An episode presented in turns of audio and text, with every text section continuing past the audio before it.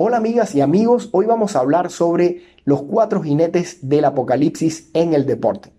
Y si bien no son estos personajes que aparecen en la Biblia, son tan nefastos como los cuatro jinetes. Es por eso que he usado esta metáfora para identificar cuatro causas que podrían generar un problema de salud y que tenemos todo el control para poder evitarlo.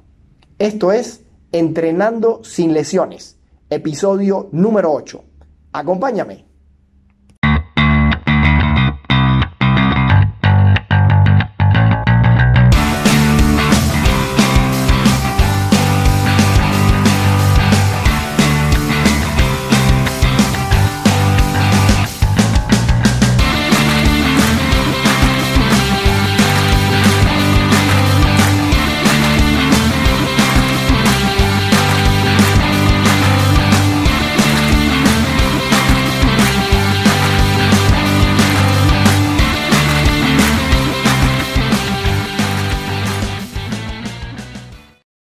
Muy bien, y del primer jinete que vamos a hablar es de el ego.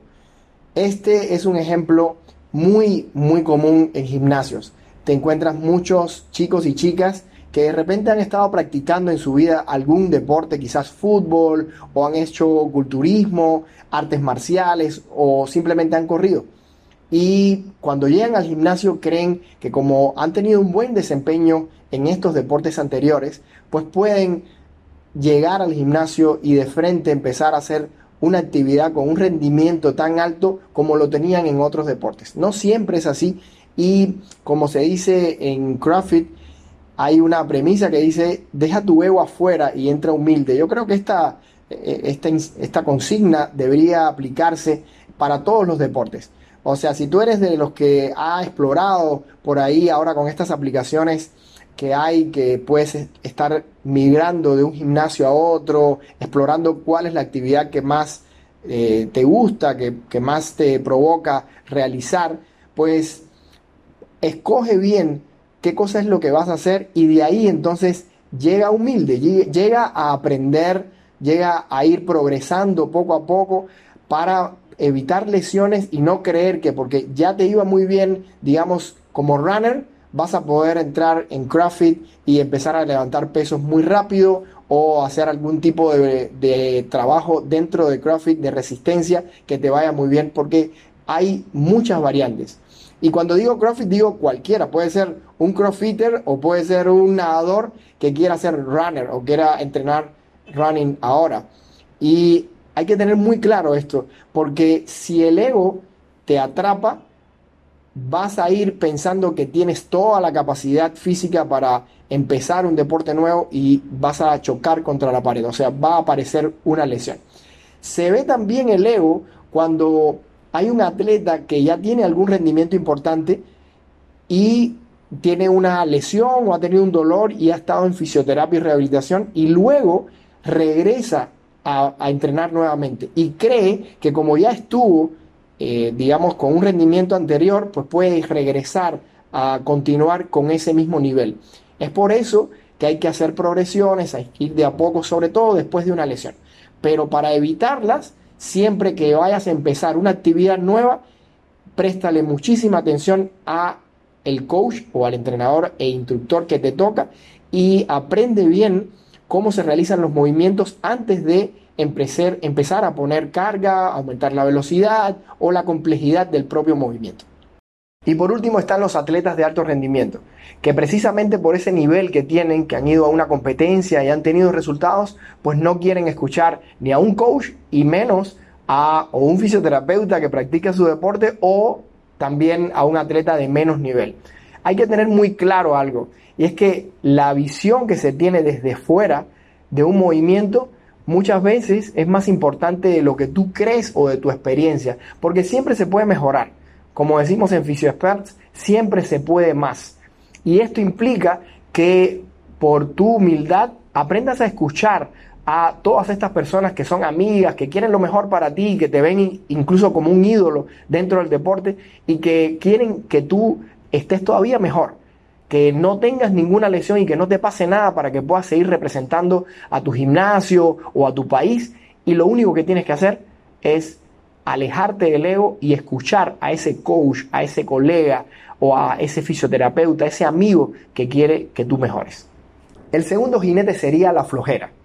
Y voy a detenerme un poco acá, ya que hay una tendencia en atletas jóvenes a excluir completamente del entrenamiento la actividad de recovery, el stretching y mobility, que son técnicas o actividades que van a prevenir lesiones y que hoy día pertenecen, son parte del entrenamiento. Si la excluyes, entonces vas a tener que buscar energía e invertir en tiempo y dinero para poder realizar un tratamiento de una lesión. Presta mucha atención a esto. Si tú sientes que estás con apatía, que estás desmotivado por hacer esta actividad, piensa en los beneficios que traería realizar estas técnicas durante simplemente entre 4 y 10 minutos. Y eso va a representar un beneficio importante dentro de la prevención de lesiones en tu deporte, en la actividad física que más te gusta. El tercer jinete es la terquedad. Y está un poco relacionado también con el ego, pero lo vas a ver en atletas que a pesar de que su coach o entrenador, su fisioterapeuta, hasta su mamá y sus colegas les están diciendo no vayas a participar en esa competencia si tienes un dolor de ese nivel, no hagas una, una carrera, un maratón si tienes un esguince de grado 1 o no realices ese movimiento tan eh, frecuente, si tú ves que te está doliendo, evalúa por qué ha pasado y trátalo para que puedas erradicarlo y puedas continuar rindiendo y puedas practicar el deporte o la actividad física que más te guste. Esa terquedad lo único que va a hacer es llevarte en un camino directo hacia una lesión. ¿Por qué? Porque estás insistiendo simplemente en algo que te está dando señales y esos indicadores también los hemos, los hemos visto en el episodio anterior, como hemos dicho, que son señales que no se pueden obviar, no puedes ignorarlas. Y la terquedad es un jinete que te va a llevar de frente a una lesión. Si no, evalúa cada vez que te has lesionado por qué es. ¿Has insistido? ¿Has creído que no va a pasar? Que tomando un, medicamento, un medicamento, un analgésico o descansando, te va a pasar ese dolor o esa inflamación. Evalúa todo esto y dime si en algún momento no has sido terco. Así que aléjate completamente de esto para que no repita, simplemente para que no tengas que eh, soportar ningún dolor y le prestes atención entonces a lo más importante que eres tú. Y el cuarto y último jinete es el desconocimiento.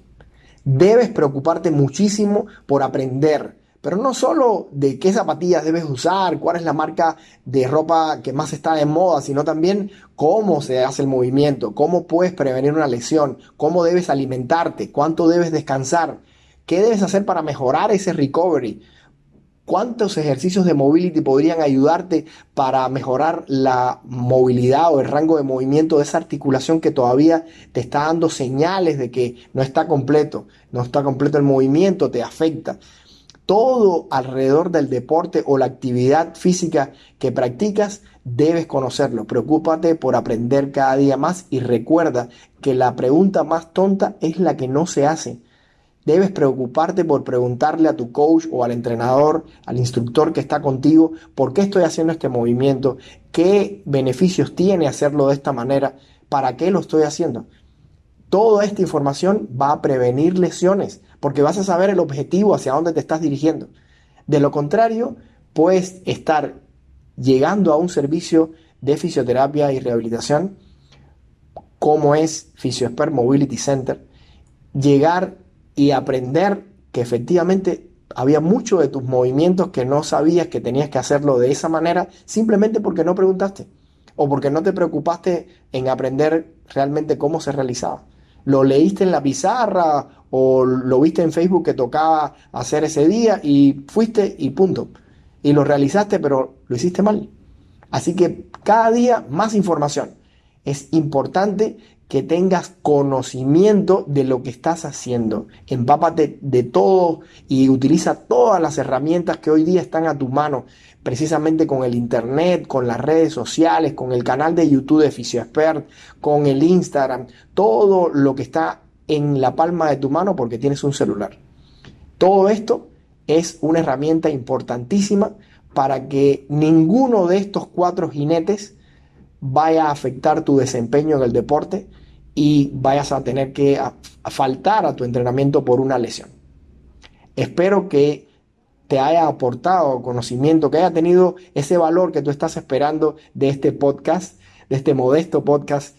Eh, y te espero entonces para el siguiente episodio. Te mando un fuerte abrazo y de esa manera me despido. Hasta la próxima vez.